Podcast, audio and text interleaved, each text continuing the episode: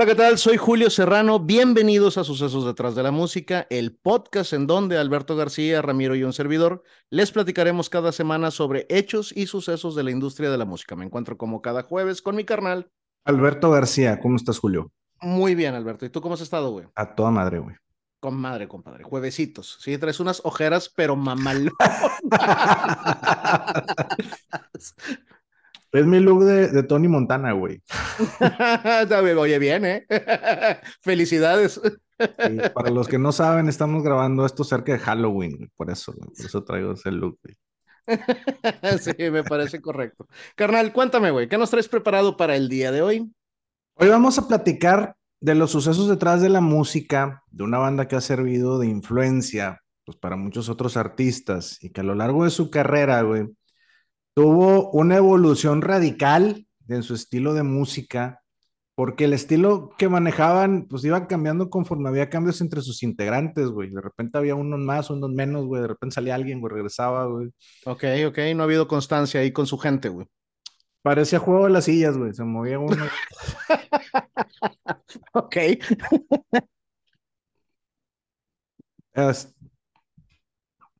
Adelante, ¿cómo ves?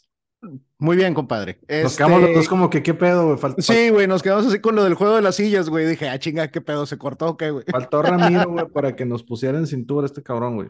Sí. Vas a venir, güey, no se me olvida, pero bueno. Sí, sí, los gordos no olvidamos. Así es. Carnal, si no traes nada más, ¿nos vamos? Vámonos. Sucesos detrás de la música es un contenido por parte de Acid Productions.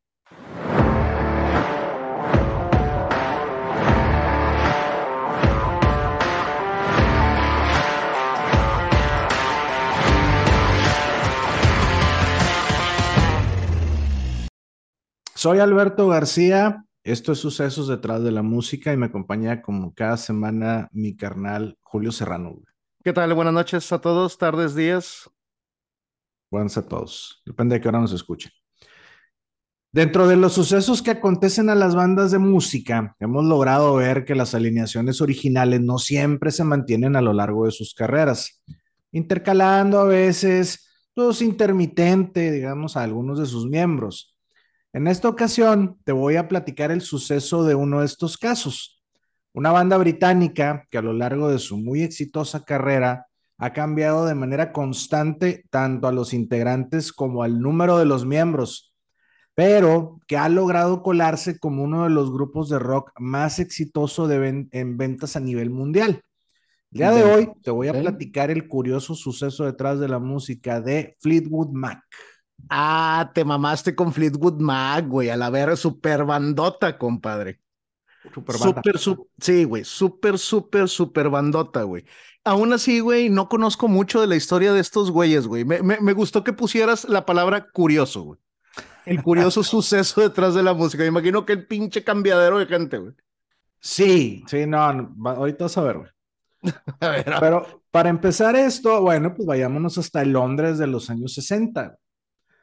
Fleetwood Mac tiene su origen el 19 de abril de 1967, cuando John Mayall, un cantante y compositor británico de blues, líder de la banda John Mayall and the Blues Breakers, le regaló una sesión de grabación al fundador de Fleetwood Mac, que se llama Peter Green, que en ese entonces era guitarrista de la banda de Mayall. Ok.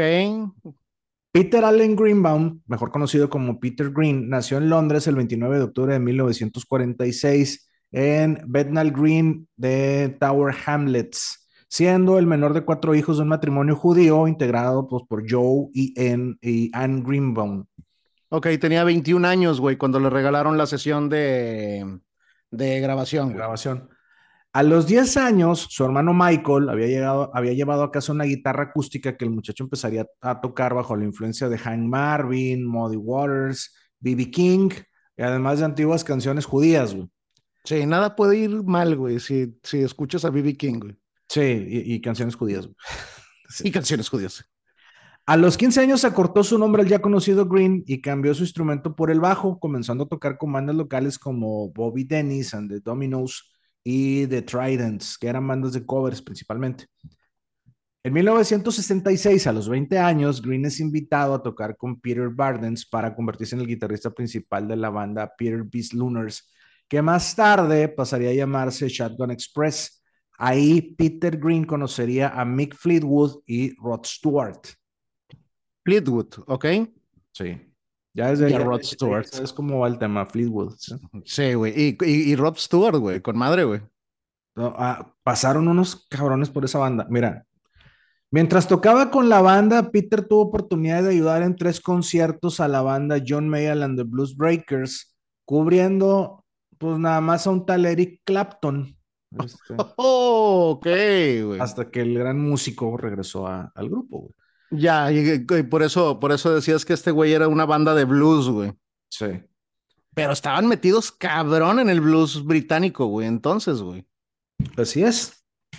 Y seis meses después, Clapton dejaría definitivamente a John Mayall, por lo que Peter Green entra también en forma definitiva a la banda, teniendo que enfrentar la hostilidad de los fanáticos que querían de regreso a Eric Clapton, pero al poco tiempo, pues el talento de Peter se impuso sobre las críticas de los fans, llegando a convertirse en muy poco tiempo en un grande de la música en la escena británica, güey. Así es, hizo un Ronnie James Dio. Sí, me acordé de la, de la, época también de un episodio de Los Simpson cuando eran, cuando cantaban, güey, los borbotones, güey, que querían de regreso a Gorgor y había entrado el otro güey, pero vamos otro pedo. los borbotones. Su aporte a la banda con su instrumento y composiciones hicieron que sus compañeros lo apodaran The Green God. Ok, el dios verde, güey. Sí. A la chingada, güey. A mí se me hace que les ayudaba con pinches también, no lo dudes, güey. Ya llegó el dios verde, ¿verdad? Sacaba la los carrutos. Haz lo tuyo, güey. Al siguiente año, en 1967, es que Green decide fundar su propia banda y para la sesión de grabación que Meya le regaló, Peter contó con el apoyo de sus antiguos compañeros en The Blues Breakers, el baterista Mick Fleetwood, el bajista John McBee y el guitarrista Jeremy Spencer, que en ese momento tocaba con la banda de Levi Set. Con esta agrupación, en la sesión que le habían regalado, realizaron sus primeros cuatro registros en la historia. First Train Home, Looking for Somebody, No Place to Go y una canción instrumental de nombre Fleetwood Mac, llamada así por los apellidos de Mick Fleetwood y John McBee. no mames. Y después de la grabación, Peter les propone que formen en la nueva banda, güey. Güey, pero agarró los apellidos, güey. Del baterista y el guitarrista, güey. Sí, das de cuenta. Qué cabrón. Bueno, John McVie no pudo aceptar de inmediato porque aún tenía contrato vigente con la banda de Mayall, pero Fleetwood había sido despedido recientemente por su alto consumo de alcohol, así que aceptó de inmediato y para... Sí, jalo. sí, pues sí. Y para aceptar por un tiempo la, este, la posición de bajista, para cubrir por un tiempo la posición de bajista, Peter colocó un anuncio en Melody Maker y así fue como llegó a la banda el sustituto Bob Browning. Browning, ¿ok? Para Mick Fleetwood, él nació en eh, Redruth, condado de Cornwalls, en Inglaterra, el 24 de junio de 1947. Es tan solo un año mayor que Peter Green y reconocido como cofundador de la banda. Mick es el segundo hijo de Bridget Maureen y John Joseph Fleetwood. Su hermana mayor era la actriz Susan Fleetwood, que desafortunadamente murió en 1995 debido a un cáncer de mama. Mira, cabrón, ¿ok? Fíjate, Mick vivió su niñez en Egipto. Ah, cabrón, ok.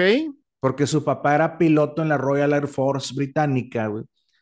Y a los seis años de, estar ahí, a su padre lo, lo mueven, pues por la OTAN, para ser trasladado a Noruega, donde Mick realizó sus estudios, y por esto es que él habla noruego fluido, güey. Con, con madre, güey. ¿Sí? Yendo al gale con el papá, güey. ¿Sí? Y ahí aprendiste, ¿verdad? De eso de que los mueven de bases y la chingada. Pues, sí, pues, es vida de estarse mudando, güey. A dónde está el trabajo de papá, güey. Así es. Aunque Mick era muy inteligente, nunca resaltó en lo académico e inició a tocar la batería cuando a los 13 años le regalaron un kit Gixter, aprendiendo de manera autodidacta, influenciado por Cliff Richard y The Everly Brothers. En 1963, su papá lo apoyó a quejar a la escuela cuando él tenía 15 años y quería buscar su carrera en la música. Por lo que pues, viajó a Londres para vivir junto con su hermana en el barrio de Nothing Hill. Que ahí mismo conoció a Peter Bardens, que los escuchaba ensayar en su casa y necesitaba un baterista, por lo que lo invitó a fundar el proyecto The Chains, con los que tendría la oportunidad de abrir algunos conciertos para Rolling Stones y The Yardbirds, obteniendo una gran popularidad en el programa de televisión Ready, Steady, Go. Y desafortunadamente la banda se deshizo en abril de 1965 a la salida de Bardens, haciendo que Peter Green lo invitara a tocar en Shotgun Express y después de un tiempo, ambos pasaron a formar parte de la banda de John Mayall and the Blues Breakers, donde conocerían a John McVie. La verga, güey, pero abriéndole a, Rolling Stones, güey. O sea, y por los años, cabrón, no mames, güey. Sí. bueno, metiendo muy bien, güey. Y, y, así como comentario, dato, chisme adicional, güey. En ese tiempo, Fleetwood conocería a su esposa, Jenny Boyd, que es hermana de Patty Boyd, que es la esposa de nada más y nada menos que George Harrison, güey. Ok, pinche mundo es un pañuelo, güey. Es correcto. Si es un pañuelo, ¿por qué no los conozco yo, güey? Yo los quiero conocer, güey. Este. Porque ellos no te quieren conocer a ti, ¿verdad? A lo pues, mejor. me lo he preguntado muchas veces, güey, sí. sí. También. Luego, regresando a la banda, Peter Green quería contratar un segundo guitarrista, así que su amigo Mike Vernon, que después se convertiría en el productor de su primer álbum, le mostró a Peter una maqueta de un grupo llamado Leviset Blues para que escuchara tocar a Jeremy Spencer. Peter además solo fue a ver un concierto en Birmingham el 11 de junio de 1967 y Jeremy fue contratado por Peter ese mismo día al terminar el concierto. Ok, venga, echa para acá, papá. Usted toca muy bonito. Sí.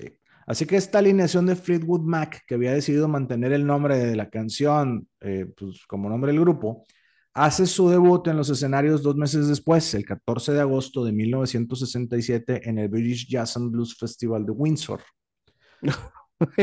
me da mucha risa, güey, que, que, no haya tenido nada que ver, güey, el, el, fundador, ¿verdad? Este Green. Sí, que no se llamara Green Fleetwood o Green. Sí, Green Mac o alguna madre así, güey. Sí, sí. No, bueno, y hay una historia muy botana respecto a, a Fleetwood y a McVie, pero no me adelanto, güey. Ok. En septiembre, John McVie renuncia a The Blues Breakers por tener algunos desacuerdos con Mayall, ingresando a la banda y dando la salida a Bob Browning. Ya, o sea, el güey que se habían traído, ya váyase la chingada. Ya, sí. ya llegó este güey. John Grant McVie nació en Ealing, Londres, el 26 de noviembre de 1945. McVie tuvo una infancia estable y feliz que le permitió permanecer de manera constante en el colegio Warpole Grammar lugar donde conoció a John y Peter Barnes, con los que a la edad de 14 años formaría una banda que versionaba canciones de The Shadows. En esta banda amigos, John McVie aprendió a tocar la guitarra de manera autodidacta, misma pues, a la que le sacó dos cuerdas para formar un bajo, güey. Hasta que sus papás le regalaron un bajo de de veras, güey, un marca Fender, aprendiendo el instrumento influenciado por la música de Jet Harris, bajista de The Shadows. Se lo, se lo regalaron por vergüenza, güey. De, deja esa pinche mamada. Dijo, qué pena y la chingada. Sí, güey. Se van a creer que no tenemos jale, güey. No tenemos un pinche bajo, Pero sí, hace cuenta. A la corta edad de 17 años, John dejó la escuela para dedicarse a la música, pero esto lo obligó a tomar un curso de recaudador de impuestos para poder solventarse su sueño, güey. Y pues para poder comer, digo, pues también, güey. Han con madre los oficios de otros países, güey. Recaudador de impuestos, güey, con madre. Imagínate, güey. Sí, la persona más odiada de la cuadra, güey. Sí, güey. Pasó por algunas bandas de covers como The Strangers y The Crusaders hasta que fue reclutado por Mayall and the Blues Breakers, primera banda que le otorgó un salario como profesional, imagínate, güey. Ya, sé, su primer trabajo, güey. Imagínate. Como músico. Sí, sí, porque era recaudador, güey. Imagínate qué vas a hacer, güey, cuando nos caiga nuestro primer salario de sucesos, güey. Cuando el no, no mames, güey. Sí, en unos cinco años, ¿verdad, güey? Pero nos pagan con mucho cariño, güey. Ah, pues le voy a, le voy a, cuando vaya a la tienda a comprar, le voy a pagar con cariño a la cajera, güey. Me van a denunciar, güey, por abuso y por pendejo.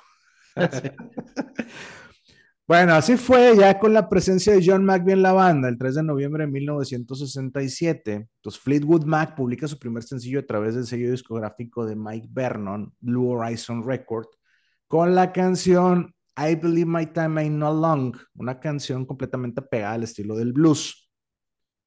Según declaraciones de Mike Vernon, el productor, la maqueta de la canción se la ofreció a Decca Records, que pues aunque no la rechazó, no mostró tampoco interés por lanzarla, así que los hizo firmar con CBS, que a su vez adquirió Blue Horizon Records. Ahora, Es importante mencionar, por si no lo habíamos notado, que Fleetwood Mac nace como una banda con integrantes ya conocidos en la escena. Algunos de ellos ya habían tocado al lado de los que mencionábamos ahorita, güey. Rod Stewart y Eric Clapton. Sí, cabrón, así de los grandotototes, güey. Estaba un güey que le había abierto Rolling Stone y una mames, güey. Sí, y, andaba el cuñado, el, el concuño de, de, un güey de los Beatles, del baterista de los Beatles. Y la Harrison, Para su álbum debut, llamado también, ¿cómo crees, güey? Pues Fleetwood Mac, güey. Las grabaciones fueron realizadas en Londres en los estudios de Decca y CBS y fue lanzado en 1968 con canciones propias de algunas versiones de otros artistas. En ella, la voz principal está a cargo de Peter Green y de Spencer. Ok. Este primer álbum lo hace tener un éxito positivo en Reino Unido, llegando a la cuarta posición de los charts, permaneciendo 37 semanas. Espérame. se me perdió algo. Permaneciendo 37 semanas en la lista y además también tuvo una grata recepción en Noruega y en Nueva Zelanda, alcanzando el número 3 y 4 respectivamente de las listas de popularidad en dichos países. Qué pinche manera de mandarlos a la chingada, güey. Tuvieron un éxito positivo. Sí. el cuarto lugar y estuvieron 37 semanas. Ahí, la llevaban los chavos. Eh, eh, ahí iban, se tardaron en arrancar, sí. Sin embargo, fíjate, en los Estados Unidos, aunque lograron colarse al Hot 200 de los mejores álbums, pues casi casi se puede decir que entraron de rebote porque alcanzaron, o sea, llegaron a entrar, pero en la posición 198, o sea. Sí, raspando, cabrón. Poste y entra, güey. Panzazo, sí. Este éxito los hizo tener la oportunidad de lanzar un par de sencillos al mercado durante el primer trimestre de 1968. La primera de ellas salió a la venta en abril y es la famosa composición de Peter Green, Black Magic Women, que alcanzó el lugar 37 en las listas de popularidad británicas y que hoy en día, pues la verdad es que es más conocida, pero por la versión de Carlos Santana. Exactamente, que es una pinche rolota, güey. Con los dos, con Fleetwood Mac también, güey. Es que Fleetwood tiene unas canciones bien cabronas, güey. Sí, y bien, y bien cambiantes el, el estilo.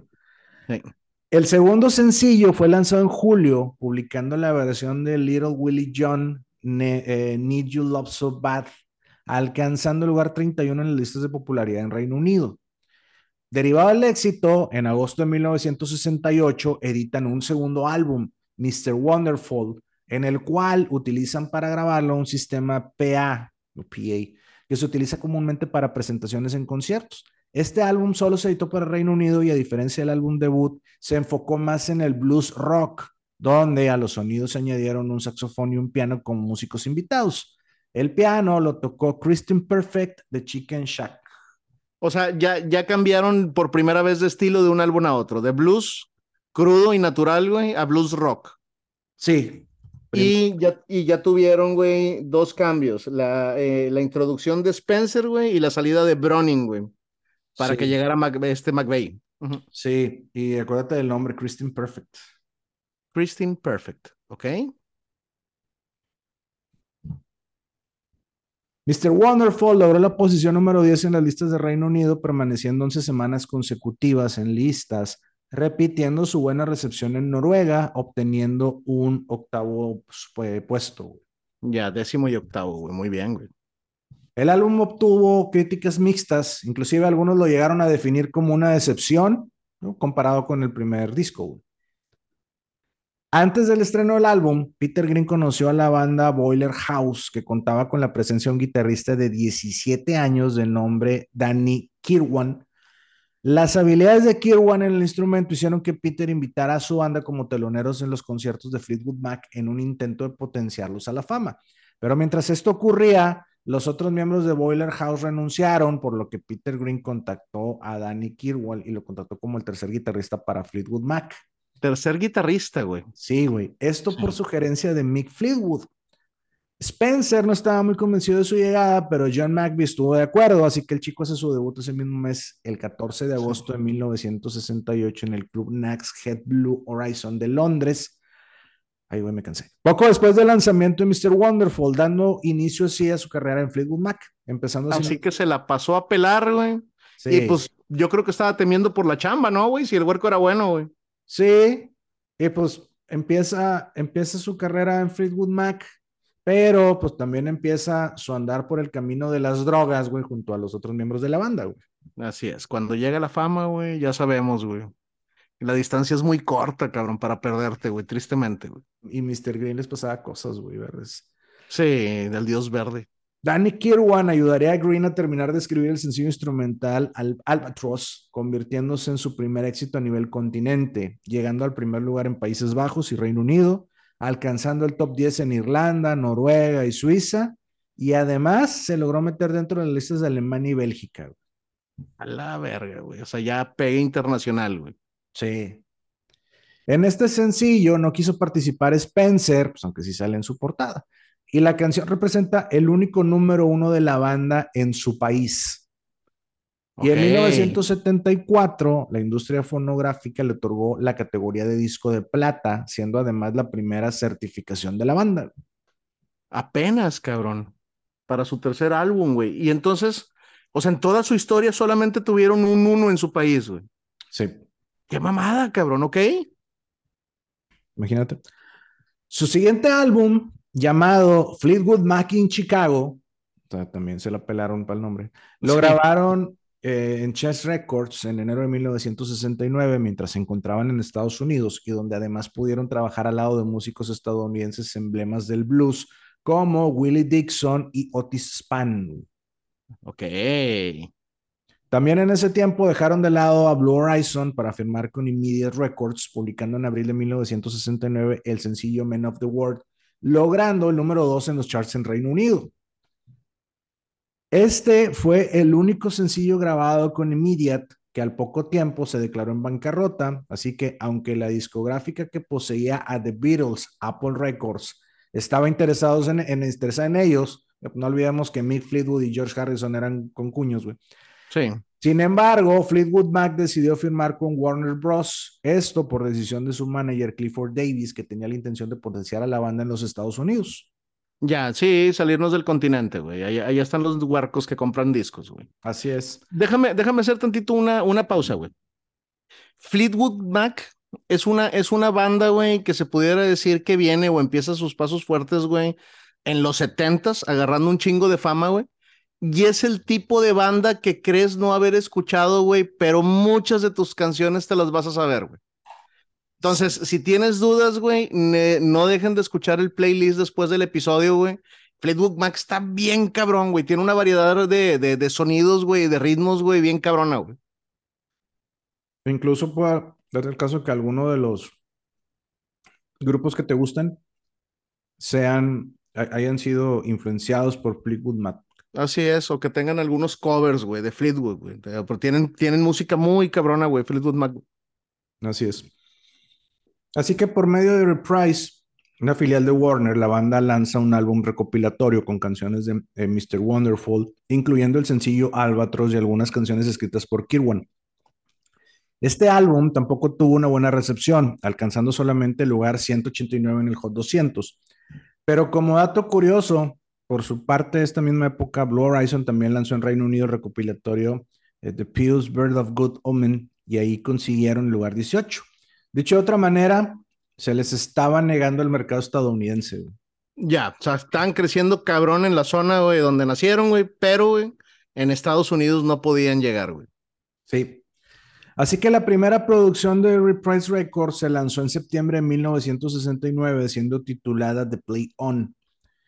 En este álbum, la banda es presentada como un quinteto, aunque en nueva cuenta Spencer casi no participa, solo pues, por algunos arreglos en el piano, y contrario a la participación de Kirwan, quien compuso y cantó siete de las 14 canciones. Ya, con, los antecedentes que ya nos diste, güey, suena a salida. Sí. anunciada. Sí, crónica una salida anunciada. Sí, güey. The Play On tuvo gran éxito, se coló entre los 10 álbumes más vendidos en Reino Unido eh, y Noruega. Obtuvo la posición número 90 en Alemania y su sencillo Oh Well entró también dentro del top 10 en varios países, logrando el número uno en Países Bajos, pero además alcanzando por fin un lugar en el Billboard 100, eh, alcanzando la posición 55. Ya, ya en los Estados Unidos, güey. Sí. Y hasta aquí podemos decir que esta fue posiblemente la etapa más estable de la banda, que ya usaba de gran fama y entre sus participantes había problemas de alcohol y drogas, nada raro, De hecho, Kirwan y Green consumieron tanto LSD que tendrían problemas de salud importantes años más tarde. Mm, importantes problemas de salud más tarde, güey. LSD, güey. Qué rico. Guácala, qué rico, güey. Entraban macizos. Sí, güey. Ahorita, ahorita que dices nada raro, al menos que seas Rush. Por ejemplo. Sí. Además, este año de 1969 se da el enlace matrimonial entre John McVie y la pianista Christine Perfect. ¿Te acuerdas que te dije? ¿Te acuerdas de ese nombre? Sí, sí, sí, Christine Perfect. Sí. Todo esto ocasiona que para 1970 ya comenzaran a tener sus problemas internos típicos de cualquier banda. Por esa época, Peter Green sufrió un episodio de esquizofrenia derivado de una fuerte dosis de LSD en Múnich. En palabras de su manager Clifford Davis, Peter nunca volvió a ser el mismo.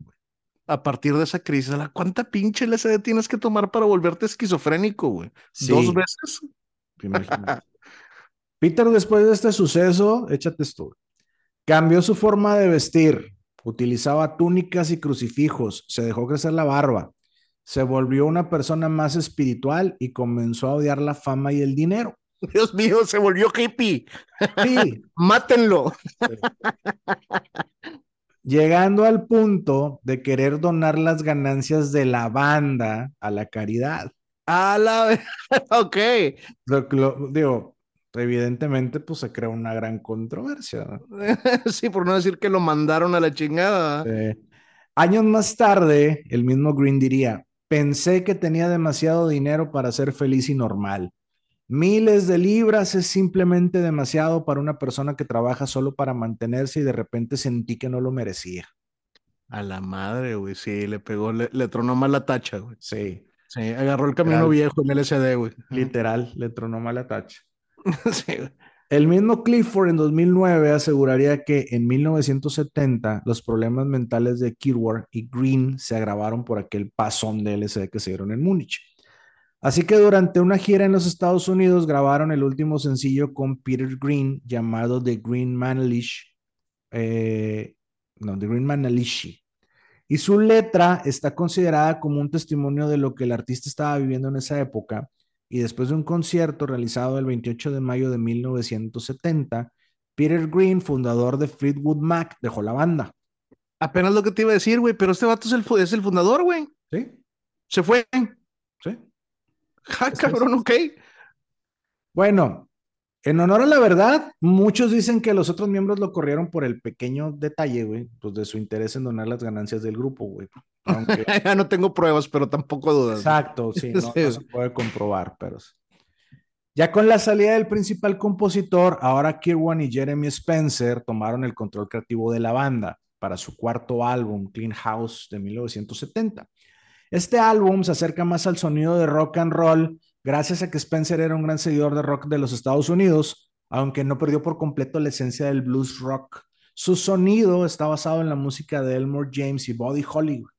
De quien Mira, de Buddy Holly, cabrón. Lo, lo, cual les ha de haber ayudado a entrar mejor en el mercado americano. Sí. En este álbum también participa la esposa de McVie, ahora conocida como Christine McVie, convirtiéndose en miembro oficial de Fleetwood Mac el 19 de agosto. También metieron a la esposa, güey. Sí, qué clase del tri es esto, güey. Un saludo a Chela Lora. Sí, saludos, doña.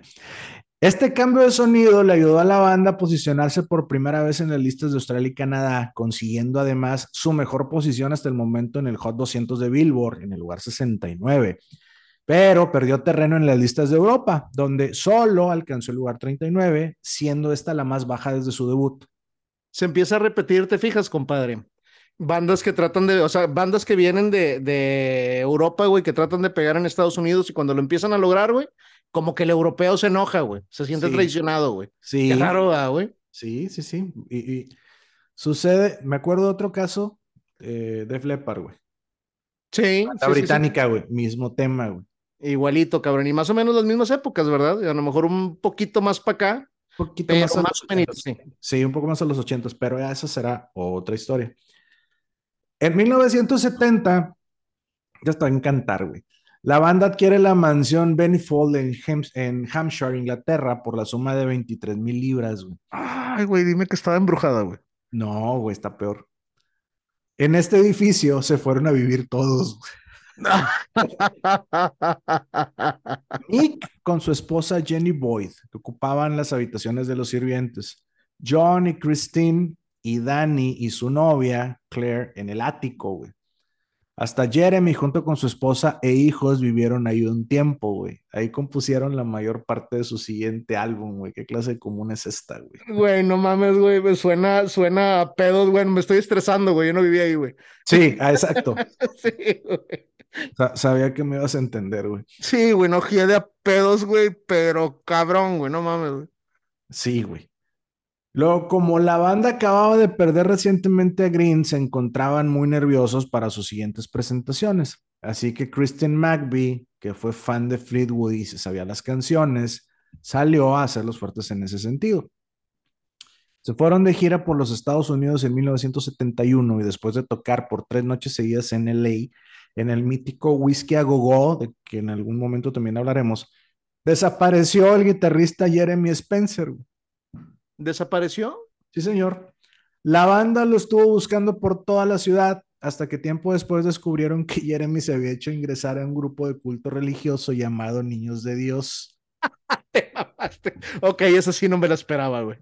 se metió un culto, güey. Sí, también Compadre, güey, dije, dije, güey, eh, Los Ángeles, güey. Por ahí mediados de los 70, dijo, lo mataron a la verga, un asesino serial, güey. No había uno en cada esquina, güey había un, un Ox, un puesto de hot dogs y un asesino serial, güey. exacto. Bueno, este, este culto llamado Niños de Dios también era conocido como la familia internacional, güey. Y lo peor de todo es que Jeremy Spencer no tenía ganas de regresar, güey. No, se, metió y él estaba contento, güey. Sí. Lavadota de cerebro, güey. Eso, sí no me lo esperaba, güey. Se metió un culto, güey. Sí, güey. La verga, güey. Qué feo, güey. Hoy, en día se sabe y es conocida como una secta destructiva que inició en 1968 en California y su fundador fue David Berg, mejor conocido como Moses David, haciendo sus primeros conversos a personas del movimiento hippie, güey. La mera época, güey, y el mero lugar, güey. La secta que tiene un mensaje de salvación del apocalipsis y de la revolución espiritual, güey pues se vio descubierta por sus escándalos en materia sexual, incitación a prostitución, incesto y pedofilia, por lo que fue disuelta en 1978, aunque aún continúa vigente bajo varios nombres distintos. Gente, aléjense de las sectas, güey, y de los cultos, güey. Ah, todas son iguales, güey. Sí, no les deja nada bueno, güey. Mike B comentaría referente a Jeremy Spencer. Ya no quiere tocar más, solo quiere servir a Jesús y a Dios. Valió madre. se metió un culto, güey. No mames, pinche forma de huir, güey. ¿Qué clase de voy por los cigarros es esta, güey? Sí, sí. Años más tarde, Jeremy confirmó que se había retirado porque no le había gustado la inclusión de Christine McVie, ya que según él, el sonido con ella era horrible, una basura. Ah, no, te, no, te, metes una secta por eso, no sí, no, no, no. Cantaba tan ojete que mejor me vino a servir a Dios. Sí, güey, no, no, espera. Derivado de la inesperada salida de Spencer, la banda contacta a Green, que los apoyó, pero únicamente del 19 al 27 de marzo, en lo que fue la última fecha de la gira. Güey. Ok, ahí tuvo su intervención. Una amiga de la banda de nombre Judy Wong les recomendó que buscaran un compañero de escuela, Bob Welch, que en ese entonces vivía en París y que era un guitarrista del grupo de rock y soul Head West. Así que después de algunas reuniones, Welch fue contratado como guitarra rítmica. Ya, para suplir a Spencer. Sí. Ahora, las composiciones por parte de Welch, Christian y Kirwan hicieron que la banda se alejara del sonido de la etapa con Peter Green y para el quinto álbum Future Games en 1971, el sonido estaba más pegado a folk rock y pop. Pero esto pues, los alejó del éxito y popularidad conseguida por, por Clean House, pero aumentó las ventas en los Estados Unidos. Este álbum fue el primero en no alcanzar las listas de popularidad en Reino Unido. O sea, ya de plano, güey. Vámonos, güey. Pero venga a Estados Unidos. Así es. Oye, güey, está cabrón cómo va cambiando el grupo conforme van cambiando sus integrantes. Y pues sí, güey, tiene su lógica, ¿verdad, güey? Sí. Cada uno, cada uno ponía el aporte, güey, e iba cambiando y evolucionando la música, güey. Sí, ya quiero llegar al punto que te decía de Fleetwood y Mike. Te vas a dar cuenta, güey. Se metió un culto, güey. No me el chile, güey. No me lo puedo sacar de la cabeza, güey. No, güey, qué feo final, güey, neta, güey. Sí, güey. Pero para el siguiente álbum, Bear Threes, lanzado en marzo de 1972, alcanzan lo que sería considerado como su primer álbum consistente. En él, Kirwan compuso cinco de las diez canciones y por fin definieron un sonido post-blues, digámoslo así. Según el crítico Bob Sopa de la revista Rolling Stone, es la presencia de Kirwan la que hace de Fleetwood Mac algo más que otro grupo de rock competente. Ok.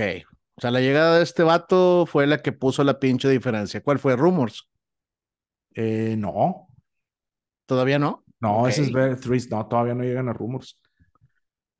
Sin embargo, durante la gira, Kirwan comenzó a tener problemas con los miembros. En un concierto en los Estados Unidos discutió con Welch por la afinación de una de las guitarras. Hazme el chingado favor. Por la afinación de una de las guitarras. Por la afinación de las guitarras. Ya. A lo que Kirwan reaccionó de manera violenta, golpeando con puños y cabeza la pared, rompió su Gibson Les Paul y destruyó el camerino, negándose a subir al escenario por la afinación de las guitarras, güey. O sea, hizo su pinche berrinche. ¿Dónde haber andado hasta el que de droga también, seguramente. seguramente. Fleetwood Mac no pudo realizar el concierto y después Kirwan en entrevista criticó a la banda de muy mala manera, lo que provocó mm. que Mick Fleetwood pues, lo chispara, güey. Sí, así no se juega, compa. no se critica el equipo. Así es. El mismo Mick mencionaría más tarde que la presión y el estrés de la vida de músico profesional le habían jugado en contra a Kirwan y que mientras la gira de Bear Threes avanzaba, se había vuelto más hostil y volátil, retraído y dependiente del alcohol. Así que para sustituirlo, la banda contrató al vocalista Dave Walker y Bob Weston cubrió su lugar en la guitarra. Ya, otro cambio más. Otro, uno más. Sí, cabrón. A principios de 1973 lanzan Penguin con composiciones de Christine Welch y según William Ruhlman de All Music, con este disco se pierde todo rastro del blues rock con melodías hipnóticas compuestas por Welch y el pop romántico de Christine. Ok. Y aunque Welch compuso canciones, su música seguía sonando a su banda anterior, Savoy Brown, por lo que a mediados de ese 1973 le pidieron su renuncia. Ya, no pudo dar el cambio, güey. Sonaba lo mismo, güey. Sí. Pero otro cambio, güey. Uno más. En octubre de ese año del 73 regresan con fuerza editando Mystery to Me, un álbum que alcanzó el puesto 67 y estuvo 26 semanas en el Hot 200 de Billboard. 26 semanas, güey. Mystery to Me. Medio año. Su sencillo, Hypnotize, hizo que la banda tuviera una mejor cobertura en los Estados Unidos, que estaban ya más abiertos a escuchar a bandas inglesas, pero en Reino Unido seguía en boga el blues rock. Sí. Es, que, es, que, duró un chingo, cabrón. Sí. Sí, cuestión que ayudó a posicionar. Digo, no sé qué fue primero, güey. Si eso ayudó a posicionar, güey, a Clapton, güey, o Clapton hizo que ese sonido estuviera este, vigente, güey, por tanto tiempo. O sea, Clapton y su bandita, su racita, güey. Sí. El huevo o la gallina, que fue primero. Pero ya lo descubriremos en su propio suceso. Sí, sí, sí, se lo merece, claro que sí. Además, regresando al suceso de hoy, el matrimonio entre John y Christine estaba pasando por un duro momento debido al alcoholismo de John y esto generaba mucha tensión pues, con los demás miembros de la banda, güey. Sí, Imagínate, güey. Ahí sí ni como le dijeran, puta, andas, andas encabronado todo el tiempo, hasta parece que tienes a tu vieja todo el tiempo. Sí, güey. Está... Pues, tengo todo el puto tiempo y a mis compañeros de, de banda también ahí, güey, los veo todo el puto día, güey. Y luego ya, ya se van. Ah, pero viven juntos en la misma casa, güey. No me no mames, güey, qué hueva, güey, neta. Sí. Bueno, para peor de los males, durante la gira en Estados Unidos de Mystery to Me, Bob Weston tuvo un romance con Jenny Boyd, la esposa de Mick Fleetwood, lo que ocasionó que John Courage, el manager de la gira, pues lo corriera, güey. Puta, güey. ¿Qué clase de Vince Neil es esto, güey? sí, güey. Se veía venir desde que empezaron a vivir, vivían juntos y cosas así, güey, ¿no? Güey, pues drogas, alcohol, güey, rock and roll, siempre lo hemos dicho, ¿verdad, güey? Digo, el problema no es que haya pasado, el problema fue que se hayan dado cuenta, güey. Sí. Bueno, la noticia de la infidelidad dejó tan devastado a Mick que no quiso continuar con la gira. Así que el 20 de octubre de 1973, después de su presentación en Lincoln, Nebraska, La banda le comentó a un ingeniero de audio que toda la gira se cancelaba.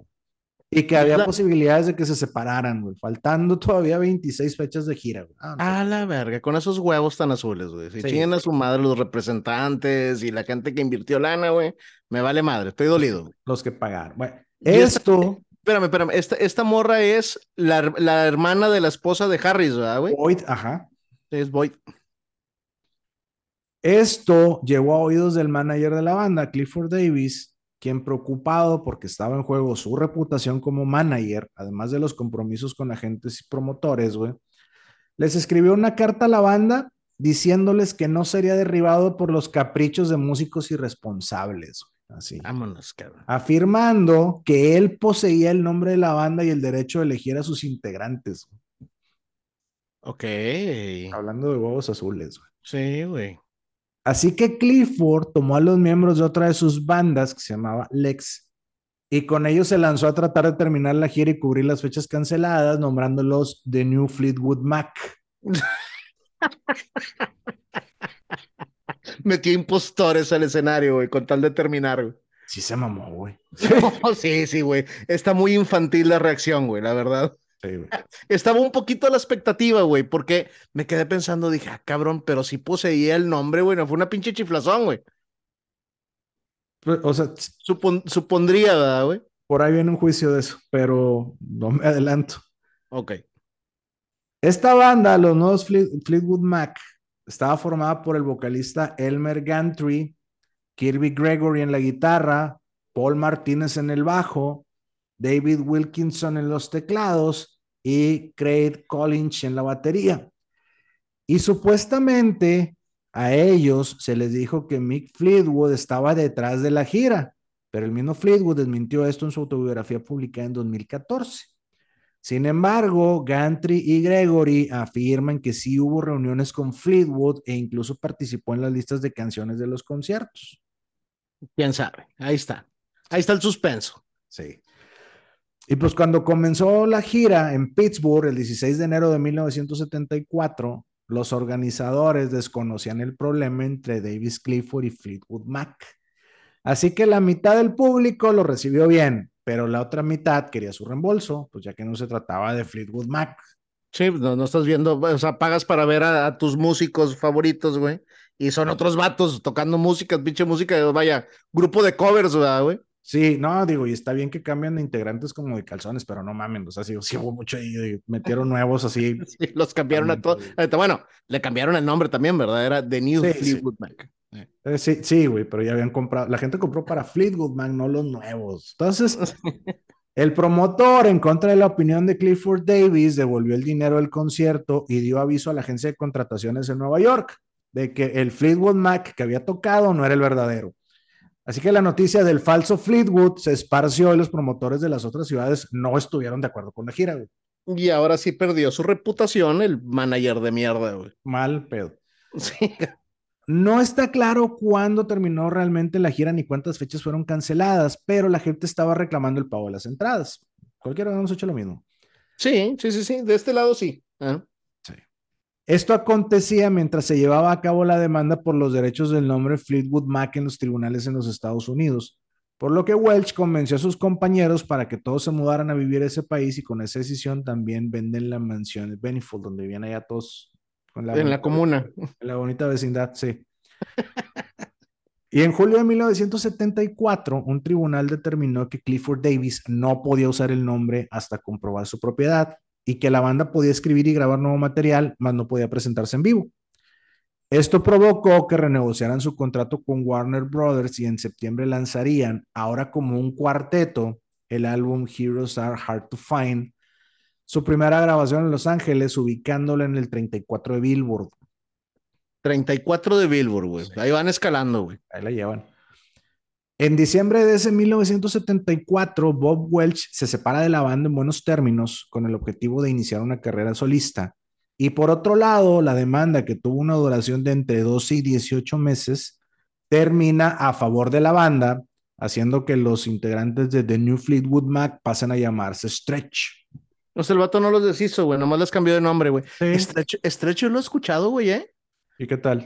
Yo he escuchado el nombre Stretch, güey. No me, no me suena ahorita ninguna canción, güey, pero me, me resulta conocido el nombre, güey. Ya. Para que darle una oportunidad. En ese 1975, Mick estaba buscando un nuevo guitarrista y el ingeniero de audio Kit Olsen le presentó una pista de Frozen Love del dúo Buckingham Nicks, que también estaba grabando en ese mismo estudio. Así que Mick convenció a Lindsey Buckingham de unirse a la banda, a lo que éste aceptó, con la condición de también incluir a su novia y cantante Stevie Nicks, o sea, la otra parte del dueto, empezando ambos en víspera de Año Nuevo de ese 1974 y no habían aprendido que no es bueno tener parejitas dentro del grupo. No, y éramos muchos y parió la abuela, güey. Bueno, pues también tráete la morra, ándale, bien. en solo tres meses realizaron los registros de Fleetwood Mac de 1975, transformando por completo la identidad del grupo, ahora más orientado al pop rock. La misma banda indujo a Christine a escribir temas de soft rock. Ok. Según el crítico Steven Thomas Erwin, no tuvieron una gran repercusión al inicio, pero 15 meses después, ya en septiembre del 76, el álbum alcanzó la cima del Billboard 200 y los sencillos Over My Head, Rhiannon y Say You Love Me entraron dentro del top 20 de los sencillos más vendidos en los Estados Unidos, obteniendo la certificación de disco de oro por parte de la Record Industry Association of America o RIIA en diciembre de 1976. Así es, güey. El top, güey. El top. Hace frío aquí en la cima, güey. Sí. Sin embargo, en contraste del éxito que estaban teniendo, los integrantes de la banda pasaban por uno de sus peores momentos a nivel personal. La relación de John McVie y Christine terminó. Lindsay y Stevie pasaban por un muy mal momento lleno de mucha tensión. Mick estaba a mitad del divorcio con Jenny.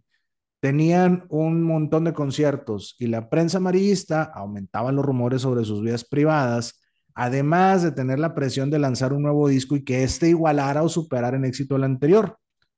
Todo esto, por si fuera poco, aderezado con el abuso de las drogas y el alcohol, güey. Entonces, así es, güey. Pinche estrés ahí en la banda, bien cabrón.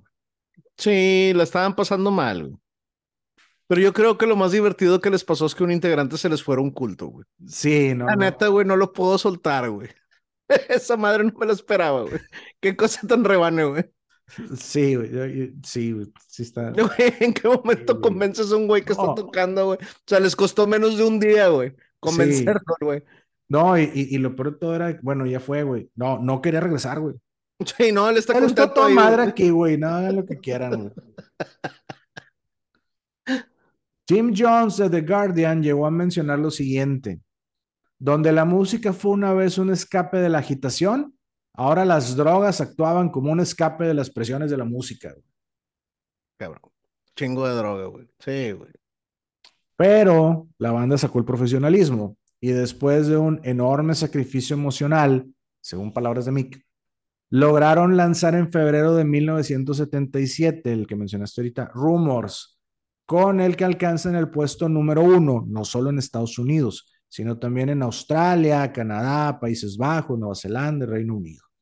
Y ahí está el suceso, compadre, con Rumors, güey. Sí. Pincha álbum sotototote, güey. Sí.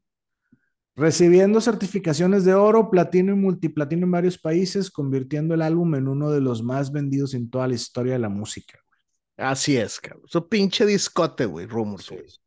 Ramiro tiene una, una anécdota, güey, con ese álbum, güey. No, no, hace, no hace mucho encontró el güey así en uno de sus flea market, en una pulguita o, tienda, güey. Un vato que estaba vendiendo el original en LP, güey. Y dice Ramiro, dice, el güey no sabía ni lo que estaba vendiendo, güey, se lo compré en 200 pesos, güey. El pinche álbum cuesta como dos mil dólares, güey, en original. por primera edición, güey, sí. Sí, güey, sí, cabrón, güey. Hay que poner una foto de ese que tiene al Ramiro, güey, en el... Cuando, sí, sí, lo, lo, mando como, como portada. El álbum que Ramiro compró en 200 pesos y vale 2 mil dólares. Vámonos. Este álbum, Rumor, recibió en 2014 la certificación de doble diamante por más de 20 millones de copias por parte de la RIA. Y para 2020 ya superaba los 45 millones de copias. Sí, cabrón. Sí, güey, sí es un pinche álbumzote, cabrón. Lo pueden encontrar, güey, fácilmente. Está en YouTube, está en Spotify, güey. Echen una checada a Rumors. Muy, muy buen disco, güey. Los sencillos del álbum entraron todos dentro del top 10 de los más así cabrones, güey. Eh, Go Your Own Way, Dreams, Don't Stop, You Make Loving Fun.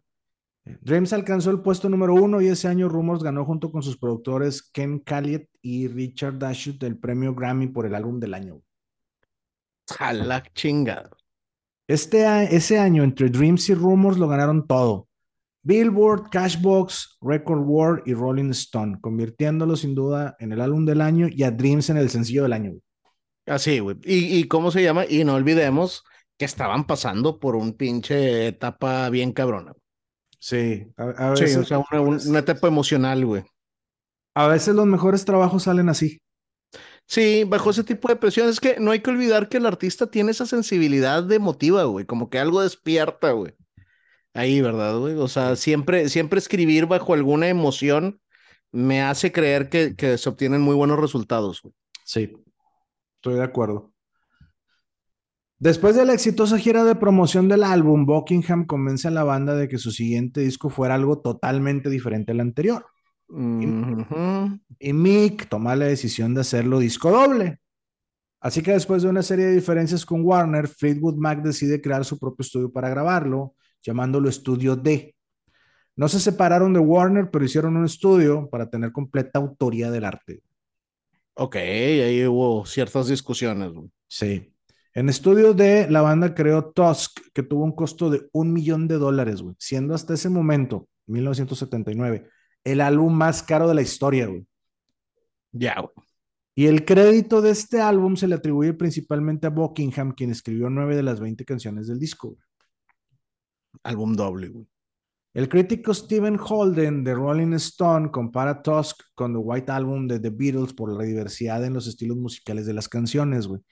Y el álbum se logra colar dentro del top 10 en los álbumes más vendidos en varios países, llegando al número uno en Reino Unido y al número cuatro en Estados Unidos. Güey. Ok, pensé que, pensé que me lo ibas a cambiar, güey. Me estaba esperando un chingadazo, güey. Es que el álbum solo, ahí viene, solo logró vender 4 millones de copias, algo muy por debajo de Rumors, lo que hizo que Warner lo considerara un fracaso comercial. Ya, algo así me esperaba. Sin considerar lo costoso que había sido producirlo, e incluso llegan a culpar a Buckingham de este fracaso. Sin embargo, Mick se encargó de regresarle el golpe a Warner, ya que de manera atípica en los 70, Warner había hecho tocar en la radio todas las canciones del álbum y el costo del disco era de 16 dólares, o sea, era un disco carísimo en aquellos años. Güey. Sí, güey, disco muy caro, güey, y aparte ya, ya sonó, güey, no hay que olvidar que en aquel momento podíamos grabar con cassette, güey. Entonces, güey, sí, sí, muy posiblemente, ¿verdad? ¿Ah, haya, haya, afectado, pero no, no sonaba bien, güey, cuando después del éxito de Rumors dijera, güey, vamos a sacar un disco completamente diferente, güey. Sí, totalmente. Digo, no, no, no, no sonaba. La entiendo, güey, de cierta manera, pero, ay, cabrón, no, güey, no. Sí, e-, Era una apuesta muy arriesgada de entrada. Sí. Y digo, cuatro millones, pues nada despreciable, ¿verdad, güey? Pero se puede deber también a la inercia de Rumors, ¿no? Sí. Y aún así consiguió disco de oro en Alemania, platino en Reino Unido y doble platino en Estados Unidos. La revista NME lo considera en la posición 445 de sus 500 mejores álbumes en toda la historia, güey. Ah, cabrón, ok. Entonces está bueno, güey pues. Así que entrando a los ochentas, para poder tomarse un pequeño descanso, la banda lanza su primer álbum en vivo, recopilando los éxitos de sus tres últimos discos y lanzándolo en 1980 con el nombre de Live. Live. no, no, no se la quisieron pelar mucho con el nombre. Yo, Fleetwood Mac, que la caí en cabrón. no, pues también, digo, así como que el disco vivo, vámonos. Sí. Y este álbum logra la certificación de oro a solo dos meses de su lanzamiento. Disco de oro a solo dos meses de su lanzamiento. Sí. No más, güey. Durante este receso de 1980 y parte de 1981, Nix, Buckingham y Fleetwood aprovecharon para lanzar su material como solistas, donde Stevie Nicks con su producción de Bella Donna fue la más exitosa colándose al puesto uno de Billboard 200 de la mano de los sencillos Stop Dragging My Heart Around Edge of Seventeen y Leather and Lace. ¿Qué? Alcanzó número uno, güey, como solista, güey. Sí. Belladonna. Luego, en 1982, la banda lanza Mirage, considerado por el sitio AllMusic como más convincente y accesible que Tusk. Dejámoslo así. Mirage entró en el top 10 en algunos países, tuvo una muy corta gira de conciertos promocionales que solo se realizó en los Estados Unidos y que constó de 29 fechas únicamente. Ya. Con esto, Fleetwood Mac quedó en pausa para que sus integrantes pudieran avanzar en sus carreras como solistas. sí, cabrón. Una herida, güey, también, digo, no. Es que, güey, suele, suele pasar, güey, después de un éxito como el de Rumors, güey, te esperas o, la presión para poderlo mantener al mismo nivel, güey. Pero es que esos pinches discos no, no, o sea, es muy difícil repetirlo dos veces en tu vida, güey? Sí. Muy, muy, muy complicado, güey. Esa es la diferencia de convertirte en leyenda, ¿verdad, güey? Sí, como querer hacer un hoyo en uno, güey, y en el siguiente, y en el siguiente hoyo vas a querer hacer otro igualito, ¿no? Exactamente, cabrón. Está bien, cabrón, güey. Los que los logran son precisamente los que se convierten en final de temporada, güey. Es correcto. Bueno, y aquí, aunque la banda estaba en receso, sus integrantes seguían siendo blanco de la prensa amarillista que no se detenía en publicar sobre, sobre sus vidas privadas. Por ejemplo, Stevie Nicks fue internada en el Betty Ford Center de Rancho Mirage para atender su adicción a la cocaína una vez que vio terminada su gira del álbum solista Rock a Little. También se ventiló que Mick Fleetwood estaba en bancarrota y que John McVie sufría de constantes convulsiones producto de todos sus años de abusos de drogas y alcohol. Convulsiones, güey. Cabrón, güey. o sea, dañado así a la verga por el pinche alcohol, güey. Sí. Ahora bien, como un dato adicional de Stevie Nicks, que sin duda es la más exitosa de la agrupación por su carrera como solista, en 1983 su mejor amiga Robin falleció tres días después de haber dado a luz a su hijo Matthew. Así que después de un largo duelo, eh, Nicks convenció al viudo para que se casara con ella, güey, con el fin de obtener la patria potestad del niño. Y aunque el matrimonio solo duró unas semanas, Nix, que no quiso ser madre para enfocarse en su carrera, siempre ha velado por Matthew y de hecho ella pagó su carrera universitaria, güey, en Atlanta. Mira qué chingón, güey. Sí, ella, ella, ella es una chava bien guapa, güey. Sí, Hoy, hoy ya está señora, güey, pero es una chava bien guapa, güey, Nix, güey. Y aparte, a mí siempre me ha gustado, güey, porque tiene un cotorreo así medio místico, güey, medio, medio brujístico, güey. No. Sí, es, es, es muy chida la, la, la Nick. Fíjate, Nix declaró, tal vez mi misión no era ser mamá o esposa. Quizás mi misión era escribir canciones para hacer sentir mejor a las mamás y a las esposas. El cotorreo que dices, güey. Sí, güey. Sí, sí, sí, güey. Y una, una chava muy guapa, güey. Sí. Y luego, quizás la banda hubiera continuado en su receso, pero en 1986 invitan a Kristen McVie a grabar una versión de Can't Help Falling in Love para la banda sonora de la película A Fine Mess, traducida como El Gran Enredo. Y para la grabación, ella invita a Buckingham, a Fleetwood y a John McVie para tocar eh, con ella. Y al ver que la química sigue intacta, deciden grabar un disco como Fleetwood Mac, aunque la participación de Stevie Nicks estaba limitada, pues derivado de su rehabilitación, lo que platicamos ahorita. Güey. Sí, ya no se podía ir de gira, güey, porque si, le, si, si se ponía a oler el alcohol, güey. Sí. Le caía, güey. Bueno, no, su adicción era la cocaína. Era la, la coca, sí. De estas grabaciones surge Tango in the Night, el decimocuarto álbum de estudio de la banda, consiguiendo posiciones en las listas de popularidad de varios países, con más de 15 millones de copias vendidas a nivel mundial, convirtiéndola en la segunda producción más exitosa de la banda solo después de Rumors. Cabrón, mejor que el disco doble, güey. Sí. y, salió de, ah, pues oye, seguimos entendiéndonos y si hacemos algo y bolas. Sí, y, si hacemos un albuncillo. Eh, ahí nomás por no dejar bolas. Bolas, cabrón, sí. Hitazo, güey. Para su lanzamiento promocionaron siete sencillos, de los cuales Big Love, Seven Wonders, Little Lies y Everywhere entraron dentro de los 20 más vendidos en el, en el Hot 100 de Billboard Y en el 2021 la BPI certificó el álbum como triple platino. La verga. Para cagarte en dinero. Sí. Antes de iniciar la gira de Tango in the Night, Buckingham decide abandonar la banda. Según Mick y Christine, se reunieron con Buckingham en su casa el 7 de agosto de 1987 para tratar de convencerlo de que no se fuera, pero no lo consiguieron. Y años más tarde, Buckingham reconoció que en ese momento decidió separarse porque necesitaba continuar con su crecimiento creativo y personal.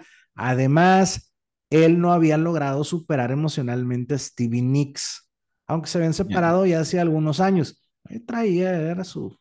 Sí, fue su crush, güey. Sí. Fue su crush y no podía. Está bien, pues aléjate, güey. Sí. Así que para cubrirlo, la banda contrató a los guitarristas y vocalistas Billy Burnett y Rick Vito. ¿Cuántos pinches cambios lleva ya, güey? Putazo. 20, güey. O sea, aparte de la etapa donde cambiaron completamente la banda. Sí. considerando a los, a los nuevos o sin considerar a los nuevos. sí, güey. Para aprovechar el exitoso momento de Fleetwood Mac, Warner publica en 1988 el recopilatorio Greatest Hits, donde incluyeron dos canciones nuevas, No Question Ask y As Long As You Follow. Vendió en menos de un mes más de un millón de copias en los Estados Unidos y en el año 2000, la RIIA ya lo había certificado como, échate esta y no es albur, güey, ocho veces platino por vender más de 8 millones de copias. Ay, cabrón, güey. Un millón en menos de un mes, güey. Y más de 8 millones de copias, güey. Ocho veces platino, güey. A la Sí, le, repartieron uno a cada integrante de la banda para que tuviera arriba de la chimenea. Sí, sí. alcanzó para todos, güey. Y seguramente quedó uno de pisapapeles ahí en la oficina, güey. y este por si se le pierde, el más pendejo. Sí, exacto. Por, por, si, por si el güey de la secta decide ir a entregar. por si el güey del culto vuelve. Sí, güey. Para 1990 publican Behind the Mask, un álbum que generó críticas mixtas y aunque el disco llegó al puesto número uno en Reino Unido y en Estados Unidos alcanzó en pocos meses la clasificación de disco de oro, esta es considerada la publicación menos exitosa de la banda en los últimos 15 años. Ok. Y después de la gira del álbum, Christine y Stevie Nicks anuncian que continuarían en la banda, pero que ya no irían de gira. Ok. O sea, van a seguir grabando, pero ya no van a actuar. Sí, sin embargo, una discusión con Mick Fleetwood por la canción Silver Springs hace que Stevie Nicks se retire de la grupo en 1991, porque ella la utilizó en un recopilatorio llamado The Best of Stevie Nicks y la canción estaba reservada para la caja recopilatoria del 25 aniversario de Fleetwood Mac, que se lanzaría en 1992. Uf, ya. Sí les aplicó el gandallismo. Sí, sí, sí, sí, para, para, para, llevó, llevó agua para su molino, pues. Sí. Además, Rick Vito también deja la banda en el 91 para lanzar su carrera como solista. Esto hizo que la banda se desestabilizara nuevamente y sus integrantes de nuevo se voltearan a ver sus carreras en solitario. Sin embargo, en 1993 se reunieron Christine, John McVie, Mick Fleetwood, Lindsey Buckingham y Stevie Nicks para tocar en el baile inaugural del mandato presidencial de Bill Clinton, ya que este había usado Don't Stop como himno de campaña. Sin embargo, esto no provocó un nuevo reencuentro de la banda. Ya, o sea, nada más se reunieron para tocar y bueno, gusto verlos muchachos. Vámonos. En el año de 1995 lanzan a la venta el álbum Time, siendo considerado un fracaso comercial que no alcanzó a entrar en el top 200 de Billboard. Obtuvo pésimas reseñas y que de hecho en el año 2000 el escritor Colin Larkin lo ubicó en el lugar número 10 de su lista de los peores álbumes de todos los tiempos jamás creados. La verdad. Esto lo publicó en su libro All Time Top 1000 Albums, Oye, tocaron las mieles del triunfo, güey. Digo, en algún momento tenían que hacer alguna pendejada, güey. Sí, güey, no mames, güey, yo, yo creo, he estado pensando desde hace rato, güey, que le quedó muy bien el adjetivo de curioso suceso, güey, de Fleetwood Mac, güey. Pinche historia, güey, de subidas, bajadas, no mames. Cambio de gente, güey. Sí, güey, a la verdad, porque ya, o sea, de, de, de nombres ya no sabes, güey, te pasó todo el mundo por aquí, güey. Sí, Está cabrón. Oye, ¿y el güerito que toca el bajo? No, ayer se metió un culto, güey, vale. Pero trajimos un pelirrojo, güey, no dabas pedo. Te, te, mamaste con eso, güey, el chile, güey. A con madre que se haya metido un culto, güey. Sí, güey. Al poco tiempo del lanzamiento de este álbum, Cristina anunció la disolución de Fleetwood Mac. Aún así, en 1996, Nix, Buckingham y Fleetwood grabaron juntos el tema Twisted para la banda sonora de la película Twister, Tornado, güey, haciendo sonar rumores de un posible regreso que no sucedió. Ya, película muy palomera, güey. sí, güey. Esa yo la vi en el cine, güey, me acuerdo. Sí, yo también, güey. No es, no es buena película, pero esas películas que sí está la dejo, güey. Me, me gusta la película de Twister. sí. Dos meses después, en un evento especial de MTV, graban el álbum en vivo titulado The Dance, resultando en un increíble éxito comercial, alcanzando el número uno de Billboard 200 y convirtiéndose en el año 2000, a solo cuatro años de su lanzamiento en disco quíntuple platino. a la verga, seguía la magia, compadre. Sí, una buena por una mala, güey. Lo grabaron algo feo y luego ya nos vamos y luego, ah, cabrón, vuelve a pegar. O sea, sí, güey, estaban cabrones, güey talento, talento tienen, güey. Tienen un chingo de talento, güey. Yo creo que se iba uno y regresaba otro y tener que volver a ubicar, güey. Meter músicos que, que toquen un estilo tan variado de música está cabrón, güey. Sí. Sí, no, y tenían una fanbase bien cabrona también. Que siguen teniendo, güey. Sí, güey. En 1998, Stevie Nicks, Lindsey Buckingham, Mick Fleetwood, Christine McVie, eh, John McVie, Peter Green, Jeremy Spencer y Danny Kirwan fueron incluidos en el Salón de la Fama del Rock and Roll y en la ceremonia tocaron juntos algunos temas de Rumors, pero Peter Green no tocó en ella, tocando Black Magic Women al lado de Carlos Santana. Ok, o sea, no tocó con ellos, pero tocó su, su creación, güey. Sí. Y ese mismo año, 1998, Christian McVie anuncia su retiro de la banda, que en 2014 declararía a la revista Rolling Stone que su salida en ese tiempo se debió a que había desarrollado aerofobia miedo a volar, teniendo que asistir a terapia para superarla. Ok. En el 2003 lanzan una publicación como cuarteto titulada Say You Will, que da un golpe a la nostalgia, a sus días de gloria, pero que obtiene una tibia recepción por el público. Tan solo el sencillo Peacekeeper logra entrar en la posición 80 de Billboard Hot 100. Sin embargo, su gira del mismo nombre, Say You Will, recaudó alrededor de 90.8 millones de dólares, siendo uno de los tours más exitosos del año, güey. A la chingada, güey. Esa fórmula se repite aquí mucho con, con, con, cantantes que no han hecho nada o que hacen algo que no está bueno, pero la gente sigue yendo a verlos por las canciones. Sí, de antaño, güey. Así es, compadre. Viviendo de los éxitos, güey. 90 millones, güey, de, de gira, güey. Que son una bandota, güey. Sí. Sí, y muy poca gente los conoce, güey. Da tristeza, cabrón, que, que mucha, muy poca gente sepa, güey, de, de, de este pedo. ahorita nada más de los que has mencionado llevan como 19 discos, güey. Sí, sí, sí, sí. Y ahora, después de esta gira, güey, siguió un periodo de tiempo así con rumores de una gira que incluiría a todos los miembros de la banda, misma que no sucedió, y ya que algunos de sus integrantes por separado le fueron, la fueron desestimando en entrevistas. Ya, ya, o sea, te entrevistas por separado y de que no, ni de pedo, eso no va a pasar, güey. No, no, no, exacto. También en 2008 se anunció que la cantante Sheryl Crow ingresaría a la banda para participar en una gira. Sheryl Crow, ok. Pero pues la noticia simplemente perdió impulso y pues no pasó nada. Ya, ni se integró, ni fue, ni nada. Sin embargo, sí se fueron de gira con Unleashed Tour, que dio inicio el primero de marzo de 2009 en Pittsburgh, finalizando el 20 de diciembre de Nueva Zelanda obteniendo una recaudación de 84.9 millones de dólares, ocupando el lugar 13 de las giras más exitosas de ese año, 2009. Casi repitiendo el chingadazo, güey. No mames, güey. Warner Brothers aprovechó el impulso lanzando The Very Best of Fleetwood Mac, que había sido editado en 2002, y en noviembre de 2009 la BBC estrenó el documental llamado Fleetwood Mac, Don't Stop. Don't Stop. Qué bandota, güey. Sí. Me dan ganas de ver el documental, güey. Sí, sí, a mí también, fíjate que también me dan ganas. El 18 de octubre de 2011 muere de un infarto al miocardio el bajista Bob Browning mientras se encontraba en la ciudad de Londres.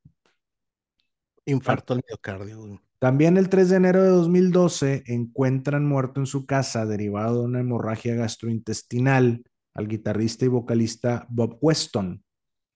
Ya, aquel, aquel que estuvo solamente un, tiempito. Sí. Y el 7 de junio de ese mismo 2012, el guitarrista Bob Welch se suicida de un disparo en el pecho y es encontrado por la que fue su esposa desde 1985, eh, Wendy Welch, alrededor de las 6 de la mañana en su casa en Nashville. había dejado una nota de suicidio. Según su esposa, Bob había sido operado de la columna vertebral tres meses antes y los médicos le habían dicho que no iba a mejorar. Bob no quería ser pues, una, una, una carga para su esposa, vaya, no quería que su esposa cuidara de, de él en esa situación, güey. Ay, güey, qué feo, cabrón. Está cabrón. Güey, ¿por qué dispararse en el pecho y no en la cabeza, güey? Qué pinche manera, güey. Siempre, siempre cuando alguien se suicida, güey, disparándose, o sea, vaya, de una forma que no tengas la certeza que te va a matar, a, morir, güey, o sea, que te vas a morir, güey, me, me, me suena a otra cosa, ¿verdad, güey? Pero si hubo carta, pues bueno, güey. Pues la, y los antecedentes, ¿no? Todo eso. claro, güey. Estaba mal, sabía que iba a quedar mal. Eh, no quiso, no, Debe haber traído mil y una cosas en la cabeza, güey, y esa fue la gota que derramó el vaso, seguramente, digo. Así es. A lo mejor se quiso apuntar en la cabeza y le falló, a lo mejor solo tenía mala puntería. Güey. A lo mejor, tal vez. A finales de este 2012 anuncian una gira por Estados Unidos que da inicio en marzo de 2013, llegando ese mismo mes su siguiente material de estudio después de 10 años de ausencia, titulado así, EP Extended Play. Sí, me eran para los nombres, no, güey que incluía tres nuevas canciones escritas por Buckingham y una de ellas, eh, pues, una canción antigua del dúo Buckingham con Stevie Nicks, aquel Buckingham Nicks. Sí. Con este lanzamiento, la gira se extendió llegando a Europa. En Londres, durante los conciertos del 25 y 27 de septiembre de 2013 en el O2 Arena, Christina apareció como artista invitada para cantar, para cantar Don't Stop, que era pues, su primera aparición con la banda desde hacía 15 años. 15 años sin tocar, cabrón. Sí. También Stevie Nicks, en la primera fecha ya mencionada, le dedica la canción Landslide a Peter Green, que se encontraba en la audiencia. Ya. Un mes después, el 27 de octubre, anuncia que John McVie dará inicio a un tratamiento por cáncer, lo que los obliga a cancelar las 14 fechas restantes que tenían en Australia y Nueva Zelanda. Pero el 22 de noviembre, Christine anuncia en The Guardian que ya había conversaciones para regresar a la banda y que la salud de John McVie se encontraba mejor. Así que el, el 11 de enero de 2014 se concreta la reincorporación de Christine McVie, anunciando una nueva gira de conciertos, haciendo que esta se extendiera el show hasta noviembre de 2015. O sea, digo, básicamente fueron dos años de gira, güey. En la que recaudaron 166 uno millones de dólares. Y el punto no te lo doy, güey, 166 millones. Ay, cabrón. Chingado, Súper exitosos, güey. Sí. Durante ese tiempo se ha hablado de otro álbum en conjunto y aseguran que hay un montón de canciones escritas y algunas grabadas, pero hay canciones de Christine que no incluyen a Stevie Nicks y viceversa, lo que ha mantenido el trabajo detenido. Pero te imaginas, compadre, que en algún tiempo empiecen a sacar canciones inéditas, güey. Digo, no tiene que ser ya, ¿verdad, güey? Pero en un, en un futuro que de repente empezaron a aparecer ahí canciones de, de Fleetwood, güey, no mames, qué delicia, güey. Sí, imagínate. Sin embargo, el 9 de junio de 2017, Christian McVie y Lindsey Buckingham lanzan un álbum a dueto utilizando algunas de las canciones pensadas para Fleetwood Mac que decidieron lanzar en conjunto por la falta de interés de Stevie Nicks. Ok. no las quieren allá, yo las aprovecho. aquí. El 8 de junio de 2018 fallece por una neumonía su otro guitarrista, Danny eh, Kirwan, y la banda en su gira de 2018 y 2019 incluyó a modo de homenaje la composición de Kirwan, Tell Me All the Things You Do. Ya. Tantos años que duró el pinche Kirwan en la banda, güey. Sí. En noviembre de 2018 se lanza la caja recopilatoria Don't Stop por motivo del 50 aniversario de la banda, misma que logra entrar dentro de los 100 álbums más vendidos en varias listas de popularidad en diferentes países. 100 álbumes más vendidos. Eh, ¿qué, ¿qué, aniversario? ¿El 50 aniversario, güey? 50. 50 aniversario, güey. Medio siglo, güey, de Fleetwood. El 25 de julio de 2020, a los 73 años, fallece mientras dormía el fundador de la banda, Peter, Green. Y en un comunicado su familia expresó, es con pesar que la familia de Peter Green anuncia su muerte este fin de semana pacíficamente mientras dormía. Ya.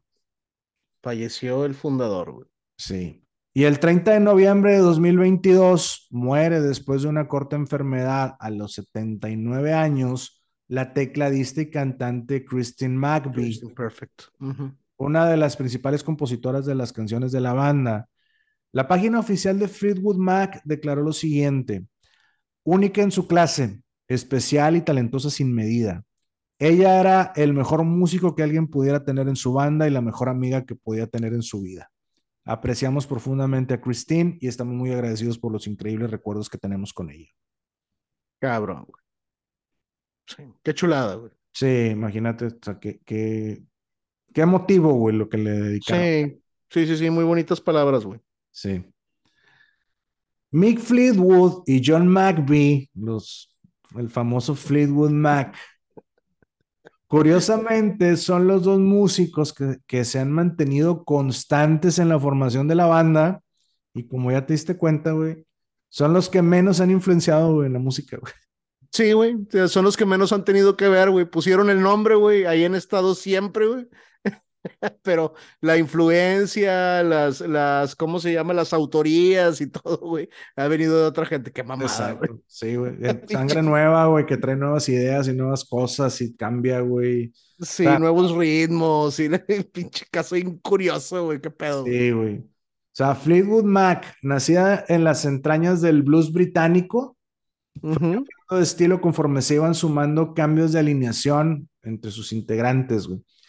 Que, eso, que fueron un chingo, güey. Un putazo. y llegaron a ser una de las superbandas de todos los tiempos, siendo además considerada como una de las pocas bandas en tener una radical evolución en su estilo de música.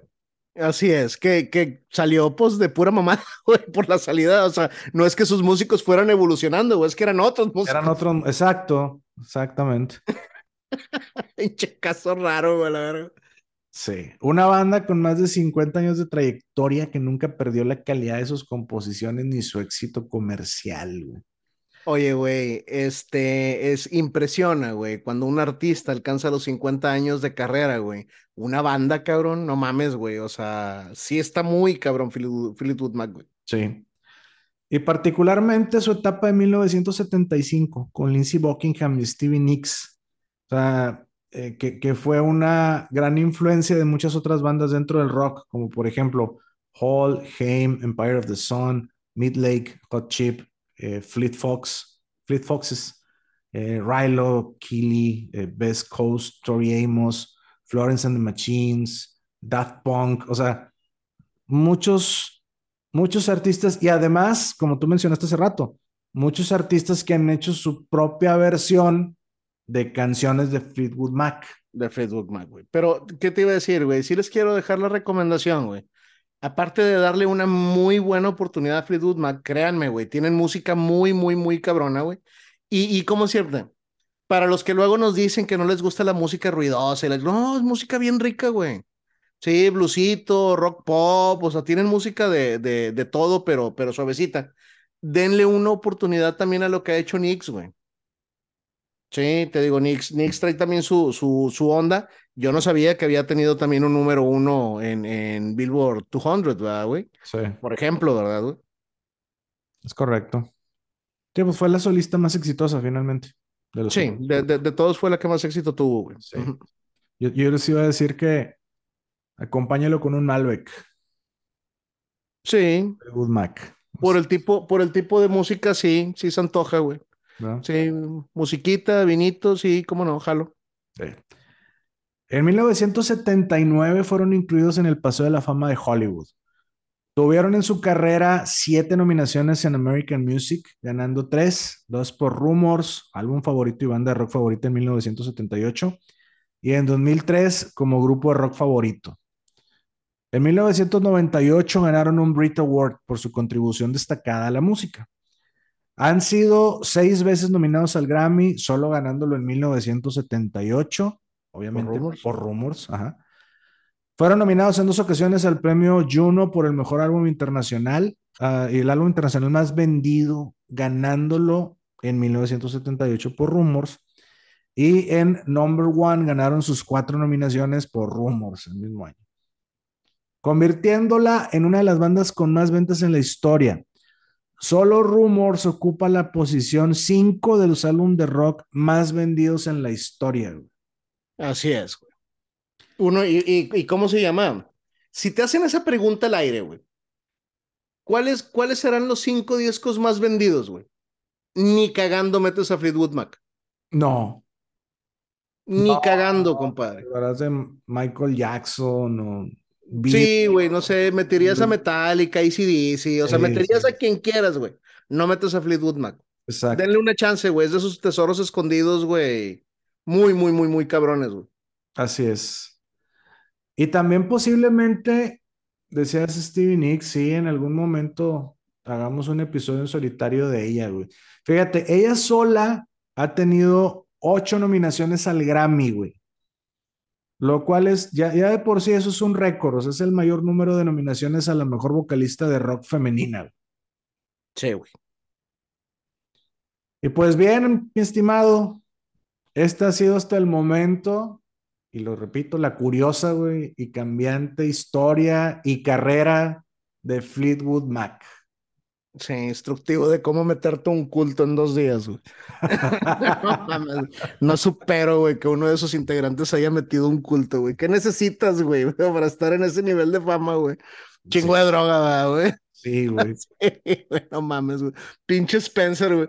Tocando en un concierto, van, te ven, al terminar te convencen, te metes, güey. Tienes ahí un episodio cabrón de droga, güey, en el que convulsionas, esquizofrenia y la... un culto. No, el, vato ya no regresó en el otra, otra, güey. El vato ya no está, ¿dónde está? No sé, güey, se fue. No, ya andaba, en sus pedos, güey. Neta, gente, güey, aléjense de las pinches sectas, güey, aléjense de los cultos, esas mamadas de veras, güey. Todas son el mismo pedo, ¿verdad, güey? Si hay un líder, güey, que lo quieren comparar con alguna deidad, aléjense, güey. Aléjense de esas pinches mamadas. Sí. Qué gran historia, hermano. Oye, yo me quedé pensando en algo, güey. En algún momento habíamos hablado aquí de Blind Melon, güey, de que se fueron a vivir, o sea, los músicos se fueron a vivir a una casa, güey, a Dream House. Ajá. Y ahí, pues viviendo juntos, pues, el, tema de, de, de la convivencia. como una banda, la convivencia los llevó a, que, a que se hicieron una banda que, que la escuchas y parecía que tenía toda la vida tocando juntos y pues tenían un año, güey. Y esa parte la entiendo, pero el, cargar con esposa e hijos y vámonos todos a vivir en una sola, una sola mansión vecindad. Ay, cabrón, no sé. Qué bueno, qué bueno te acordaste de, de, quiénes eran, güey. Yo no me acordaba de quiénes habían sido. Esa es precisamente la diferencia, güey. Es muy diferente ser roomie, o sea, estar tu banda, ese es un pedo, y va a haber pedos como los hay cuando tienes roomies, güey. Pero meterte con familia, parejas y no, compadre, olía pedos, güey. Totalmente, sí. Olía cabrón, cabrón, cabrón a pedos, güey. Este, no me acuerdo cuántos años estuvieron juntos, creo que dos o tres años, güey, según la historia, güey. Pero a comprar una mansión y en un tiempo estuvieron también estos güeyes con sus hijos y el no, hombre, bueno. o sea, olía a pedos, a pedas. A mota, seguramente también. Sí, y infidelidad, güey, que termina pasando, ¿verdad, güey? Sí, sí infinidad de problemas potenciales, güey. Yo no sé cuántos llegaron a tener, pero sí, infinidad de problemas potenciales. No sé, no sé quién se le hizo, no sé quién se le hizo una buena idea, güey, pero cositas, güey. En serio, güey. Pero gran, gran historia, compadre. Bando Totota, Fleetwood Mac, güey. Este, yo honestamente no tenía idea que tuvieran tantísimos discos, güey.